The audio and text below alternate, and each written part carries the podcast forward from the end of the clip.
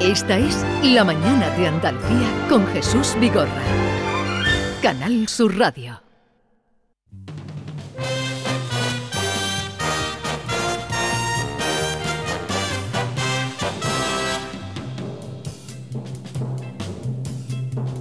He andado muchos caminos, he abierto muchas veredas, he navegado en cien mares y atracado en cien riberas.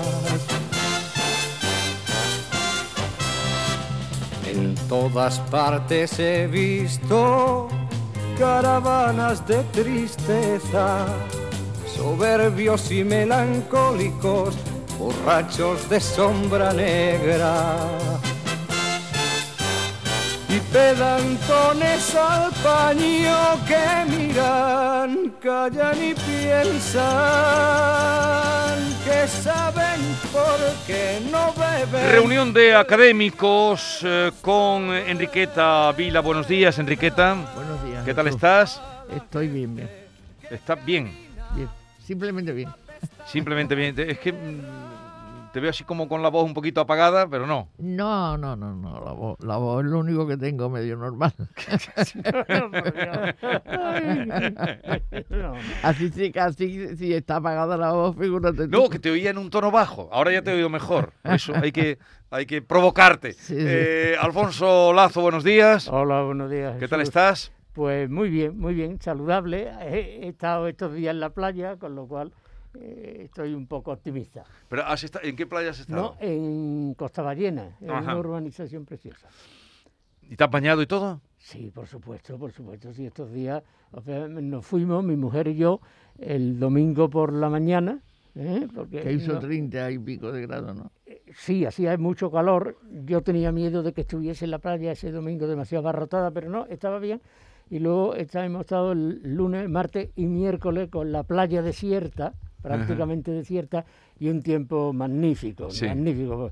Hacía un, un levante en calma, que en esa Sí. costa es lo mejor. Sí. Lo mejor. Y, y la, la casa estaba bien, como llevabas Sí, tiempo sin sí, ir, bueno, no te habían dado año, ningún un susto. año, ni... yo- yo creo un año, no, no, pero como había estado herméticamente cerrada, Sí. pues estaba limpia, no, Ah. no hubo prácticamente que hacer Alfonso, nada. yo iba a esa casa, a esa playa Sí. Cuando, se cuando todavía, Ballena, cuando todavía era del infante Don León. Eso es. Cuando era del infante, Don León. toda la playa era suya. Pues sí, prácticamente toda. Eh, Era, no, no, antes de Chipión hasta allí y seguía.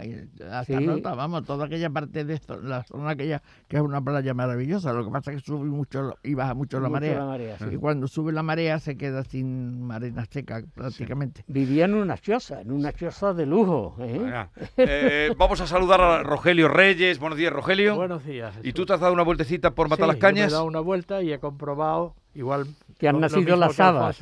Que la casa no tiene, afortunadamente, la humedad que habitualmente suele Sí. tener, porque está pegada prácticamente al mar. Ajá. De manera que, bueno, pues, la he encontrado muy bien. Eh, los árboles, el césped, to- todo muy bien. ¿El césped bien también? Sí, ¿Y- sí, y las porque habas? Y la las habas, las Y las habas, Las- las, habas. las habas. Las habas, desgraciadamente, en su mayor parte me las han hurtado. Ah, bueno. Sí, me las han hurtado. Y el, y el jardinero me ha dicho que ha cogido finalmente dos o tres kilos y que me los tiene eh, congelados Ah. para que las pueda tomar en verano. ¿Por qué te gustan las habas? Me gustan mucho y sobre todo me gusta verlas crecer, germinar, crecer. Es decir, el, el milagro de la, de la vida, de la naturaleza, ¿no? Y a otros les gusta verlas crecer y De, llevárselas. de la germinación. Eh, queda inaugurada la sexta, séptima eh, sesión académica, atenienses todos. Eh, hoy vamos a hablar, os propongo que hablemos del corpus, que es... eh, Pues sí. Ah, Hoy en la fiesta. Me parece un tema absolutamente eh, pertinente porque, mm, porque tiene mu- muchas dimensiones, ¿no? No solamente de actualidad, sino una riqueza histórica impresionante, ¿eh? del que se puede hablar desde el punto de vista puramente religioso teológico, desde el punto de vista histórico, desde el punto de vista artístico y desde el punto de vista literario. y O sea, antropológico. y antropológico. Una también, barbaridad. Va- vamos a poner un poquito eh, al Beni, que, que creó aquella corpus en Sevilla. Ah,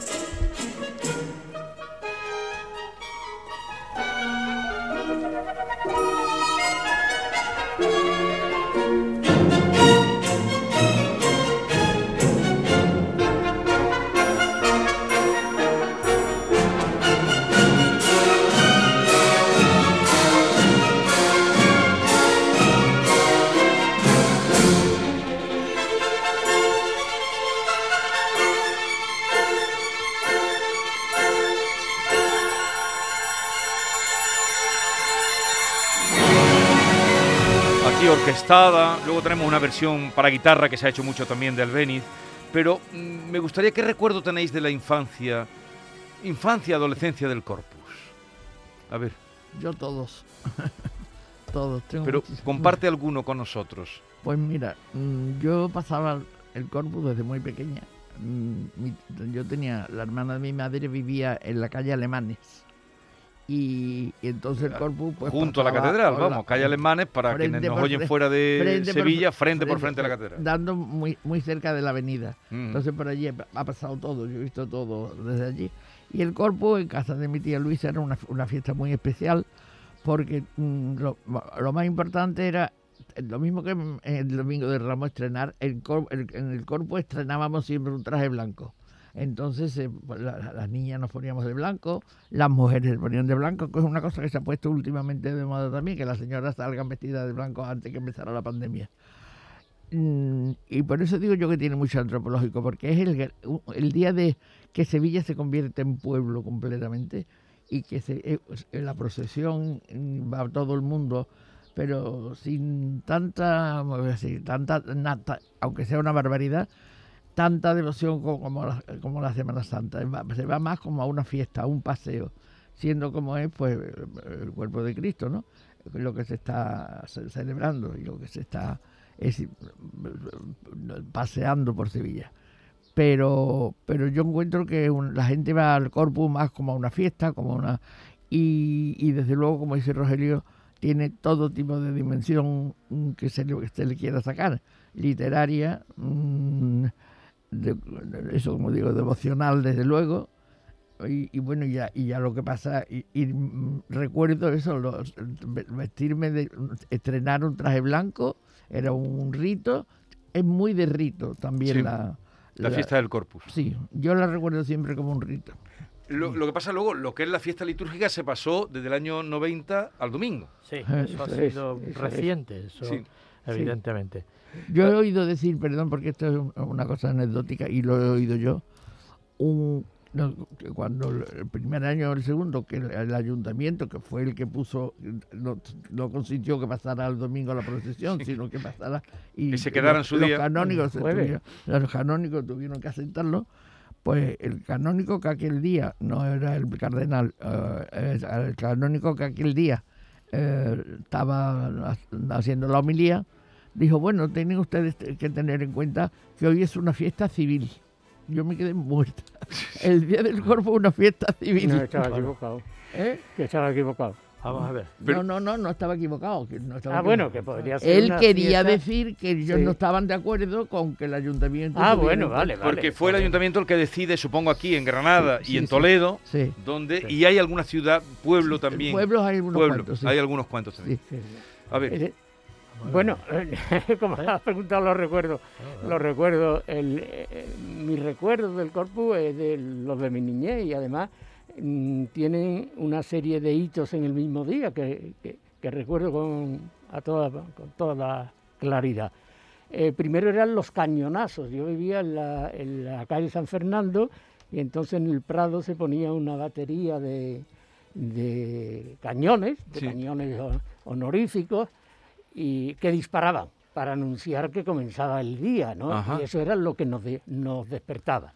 Eh, luego nos vestían de blanco. Esto yo creía que era una cosa solo de, de mi madre, pero efectivamente luego he comprobado que es que en- no solo en Sevilla, sino en Granada, en todas las ciudades donde en España donde se celebraba el Corpus, era el día en que eh, las personas se vestían de blanco. Empezaba el verano. ajá. Eh, para mí eso era una delicia porque era la proximidad de las vacaciones. Eh, a continuación, pues nos llevaban a la calle a ver calles alfombradas de romero con Sí. un honor, El un olor, el olor. El olor. extraordinario que, que llenaba que llenaba toda la ciudad y luego venía pues la procesión que tenía un encanto como ha dicho Enriqueta eh, espléndido antes le interrumpí cuando dije no es una no es una Sí, ahora Rogelio. eh, no, Rogelio quiere hablar enseguida, te lo solamente, solamente decir que no, que fue una iglesia que hizo un papa, vamos, un decreto de un papa del siglo XIV eh, para celebrar el cuerpo de Cristo. Por algunas razones religiosas que si tenga tiempo explicaré. Pero es anterior. ¿Eh? El, el corpus, eh, Bueno, eh, no, perdón, vamos a ver. A ver, Perdón, Rogelio. perdón, Hay bueno, una diferencia entre mis dos compañeros de programa y yo en esta- a este respecto, que ellos tienen una experiencia urbana del corpus, Sí. de un Sí. corpus Sí, urbano, y yo tengo una experiencia de un corpus rural, de un, De cor- corpus de aldea o de pueblo, ¿no? Evidentemente. Entonces, en el pueblo era efectivamente una especie de fiesta total, de fiesta total del- son fundamentalmente de los sentidos para, para un niño, es decir, colores, sabo- músicas, etcétera, ¿no? Es decir, ya las hierbas aromáticas que se traían del campo y se pisaban, mismo, ¿eh? eh, la decoración de las casas con las colchas en las puertas, eh, no sé, las uvas y las espigas de la, de la custodia, y luego los cánticos, que todavía eran naturalmente cánticos gregorianos tradicionales, ¿no? Yo me acuerdo de, hay, hay uno de los poemas de Platero y yo, que es el Corpus en, en Moguer, y Juan Ramón se hacía eco con una expresión bellísima del el latín andaluz de los salmos. El latín andaluz de los salmos. O sea, cómo se oían los cánticos gregorianos en la procesión, efectivamente en aquellos latines que la gente no entendía, pero que naturalmente tenían una unción Cantaba, ¿no? claro. y una respetabilidad. ¿no? De manera que ese es lo que es una estampa del corpus en la aldea, del corp- corpus rural. Y efectivamente, eh, creo que más o menos, ah, en Sevilla naturalmente el corpus o en otras ciudades, en Granada por ejemplo, etcétera, tenía ya una dimensión más institucional, más brillante, pero en la aldea o en el pueblo el corpus tenía este sello más, más íntimo, mm, muy sensorial, mm, no sé, de, de un refinamiento, mm, eso, rural, en fin, eh, eh, como diría yo, muy, muy, muy, muy propio de, de- de ámbitos muy reducidos, donde todo el mundo participa, el pueblo entero Sí. participa de aquella de aquella, de aquellas sensaciones, fundamentalmente sensaciones. Pero eso yo- también, Yo, eh, yo no- yo no, por eso te iba a decir que yo no, no estoy de acuerdo con que tú digas que es, es distinto. Eh, a, a lo que has dicho es exactamente igual que pasa en Sevilla. Y he dicho yo, Sevilla se convierte en un pueblo en ese, ese día Sí, especialmente. bueno, distinto en el porque todo lo que tú has, has Eh, bueno, en el sentido de que- mencionado es aquí. de que la gran ciudad tiene una dimensión naturalmente Hombre, claro. Mm. priorital. pero, A ver, un segundito que nos vamos a acercar, ya que estamos hablando del Corpus a Granada, Eso es, que es una. ahora una mismo, grande porque ciudad. nuestro compañero Claro, Jesús Reina, si queréis poneros los auriculares, Sí. escucharéis, porque se está celebrando la misa, ya ha debido terminar, eh, y, y no sé si la procesión claustral que van a hacer por dentro de la iglesia. A ver, Jesús Reina, ¿en qué momento estamos? Buenos días.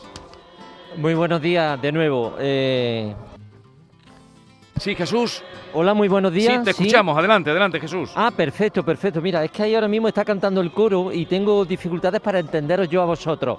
Mira, me preguntabas que en qué momento estamos. Terminado la liturgia, ya ha terminado la misa y en este momento vemos ya los ciriales que se están preparando y que el cuerpo de sacerdotes que va a acompañar a la custodia pues también se está formando en la nave central de esta magna iglesia catedral. Así que dentro de un momento comienza la procesión, una procesión que vamos a ver, bueno, los privilegiados estamos aquí como medios de comunicación y también los que han tenido la oportunidad de entrar en la catedral, pues antes de las nueve y media, que fue cuando ya se cerró la puerta, pues sencillamente porque las 700 plazas previstas en este reducidísimo aforo de la iglesia eh, estaban cubiertas por otros tantos ciudadanos y también por representantes del ejército, de la política, de las instituciones y sobre todo representantes eclesiásticos de órdenes, de cofradías y, de, y venidos lógicamente de toda la provincia. Sí. No es una celebración, una conmemoración solamente de la capital, sino de toda la provincia. En definitiva, dentro de un momento Y- eh, se sale la custodia portada por una custodia, bueno, la custodia Sí. tiene su historia. La custodia ya sabemos todos que parte de ella la donó la reina Isabel la Católica y que el resto se reconstituyó en el siglo XVIII, portada por 16 costaleros que tampoco son normales. No puede ser costalero sacramental así por la buena. Tiene, eh, aparte del lógico control eh, eclesiástico, pues tiene casi todos ellos son personas relevantes dentro del mundo de las cofradías. Y creo, creo que lo están ya preparando. Lo Vale. veo de lejos y no me he traído la caja. Bueno, pero escuchábamos de fondo, De eh, fondo el coro oía de, el coro. de, se- de Granada. Vamos a irnos a Sevilla, la Catedral de Sevilla, donde está José Manuel de la Linde. José Manuel, ¿ha comenzado ya la procesión por el interior de la iglesia? Pues casi idéntica situación aquí en Sevilla que en, que en Granada, Jesús y oyentes. Eh, acaba de comenzar esa procesión, concluida eh, la misa. Hasta ahora estaba sonando impresionante el órgano de la catedral, una procesión eh, mínima que se va a seguir Sí. con muy pocos miembros de la sacramental y algunos representantes del Consejo de Hermandades por el interior. Se hace ahora mismo el silencio. Hasta ahora estaba cantando el, la coral de Sevilla también de una manera impresionante y esa pequeña procesión que va a conducir hasta esta puerta de la Asunción eh, el arzobispo que ya ha tomado la custodia Ajá. y la lleva entre sus manos para, eh, a- a- res- eh, para eh, dirigirse hasta esta puerta de la Asunción, desde donde va a dar la bendición a todas las personas que están aquí congregadas en la puerta de la, en- de la Asunción, en la Avenida de la Constitución, aquellas personas que no han podido entrar en la catedral. Esa es la situación ahora mismo también que se da en la Catedral de Sevilla. Gracias, José Manuel de la Linde. ¿Cómo han cambiado? Y el domingo esto se repetirá en todas la, en Córdoba, en Jaén, la catedral tan bonita de Jaén, preciosa. ¿Eh? La catedral renacentista. preciosa, ¿eh? Sí. La, la renacentista de Jaén es una maravilla, o en Cádiz, Eh, o en Málaga. Eh, eh, bien, vamos a. Me, me habíais hablado de vuestros recuerdos de Sí. eh, niñez. Ha- hablabais de otro, mm, el sentido de adornar la- las calles, eh, en- pero eso en cada pueblo, eso sí que era general, porque en el Claro. cuando, cuando estabas hablando, Rogelio, yo que hay una diferencia grande de edad, recuerdo ese olor de en, toda, Claro, en todas las calles. ¿no? Sí, sí. eh, eh, y yo enlazo otra vez porque quería decirlo, que no estaba de acuerdo con, con Enriqueta eh, cuando hablaba de una, de una fiesta exclusivamente religiosa, pero con algunos añadidos.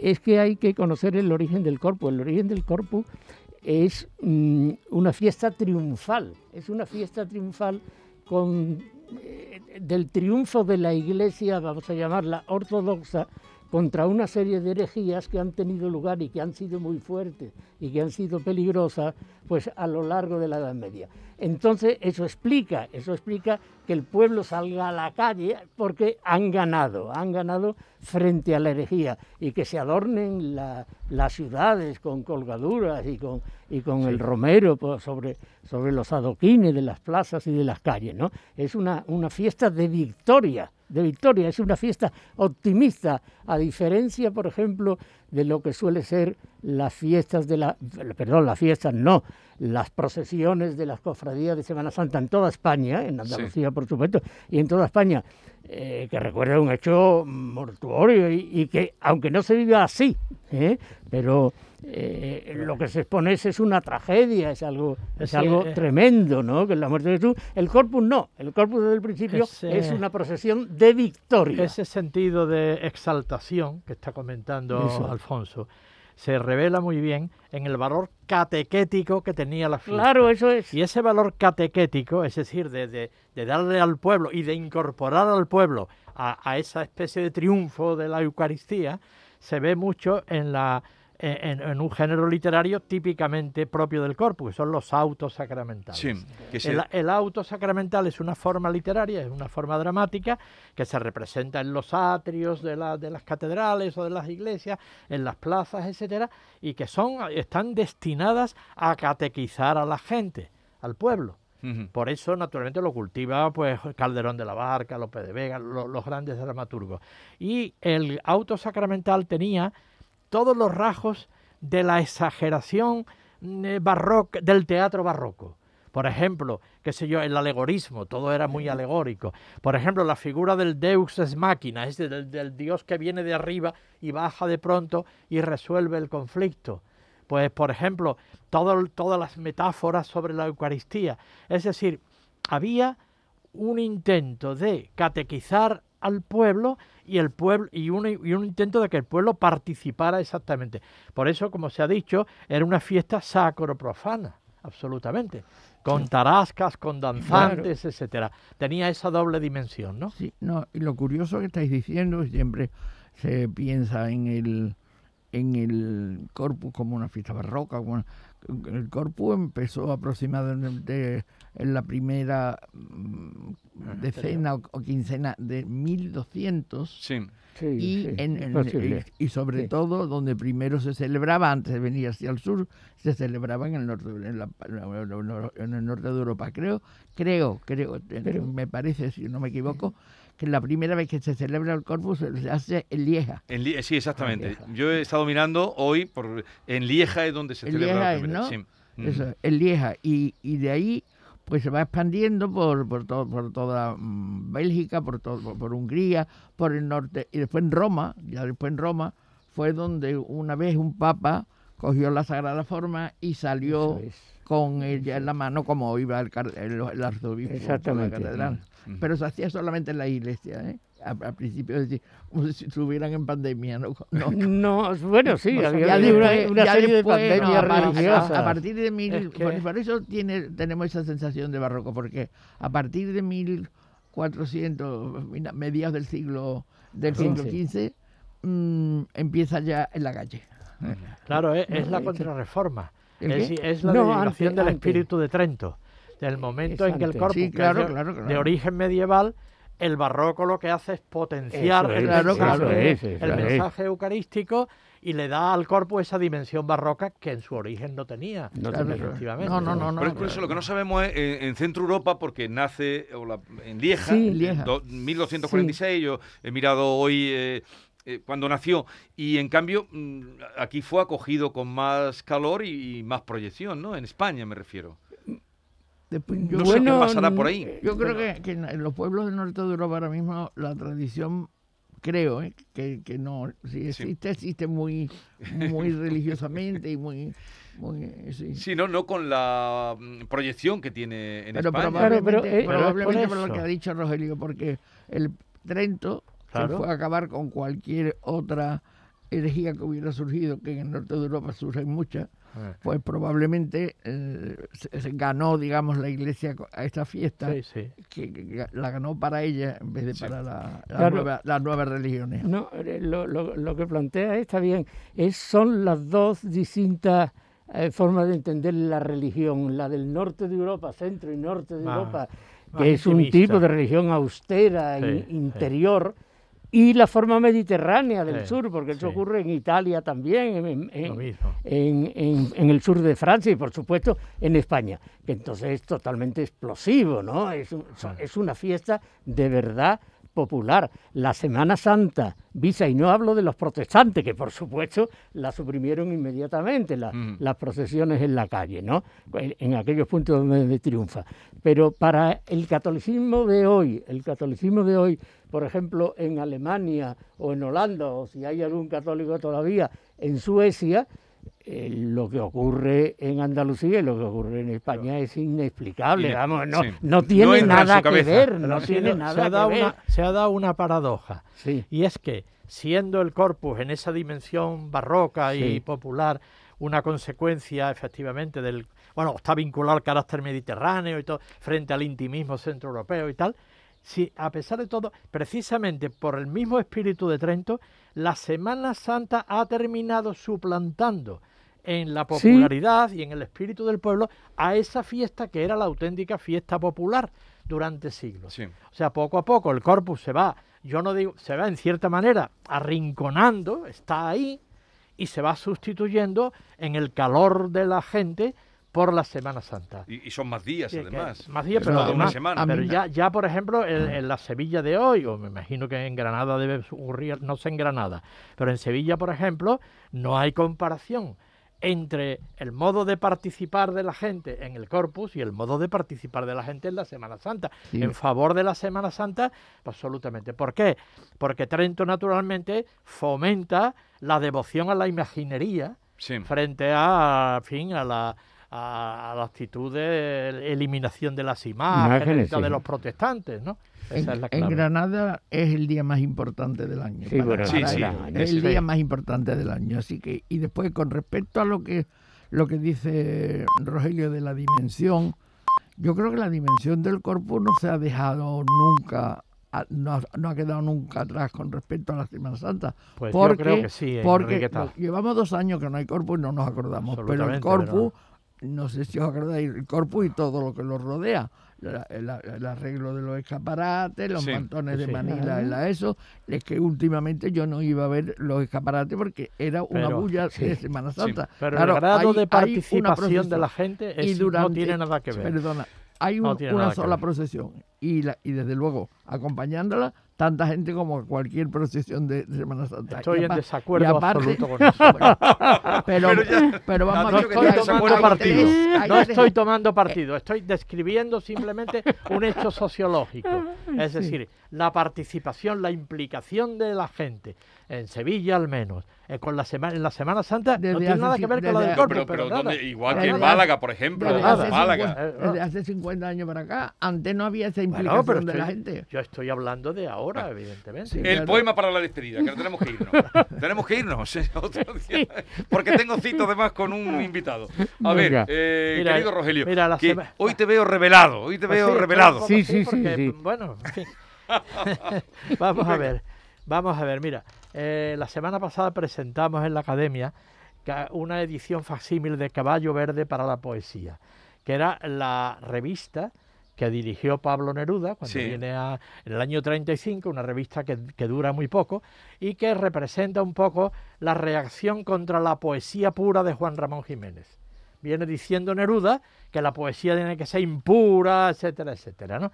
Bueno, esa revista dura, dura muy poco y, y, bueno, yo, mm, en fin, en relación con lo que hicimos el otro día en la academia de presentación de este facsímil, pues les quiero hacer un pequeño homenaje a Neruda, Sí. leyendo un fragmento nada más de un poema que es muy conocido, pero que es muy hermoso.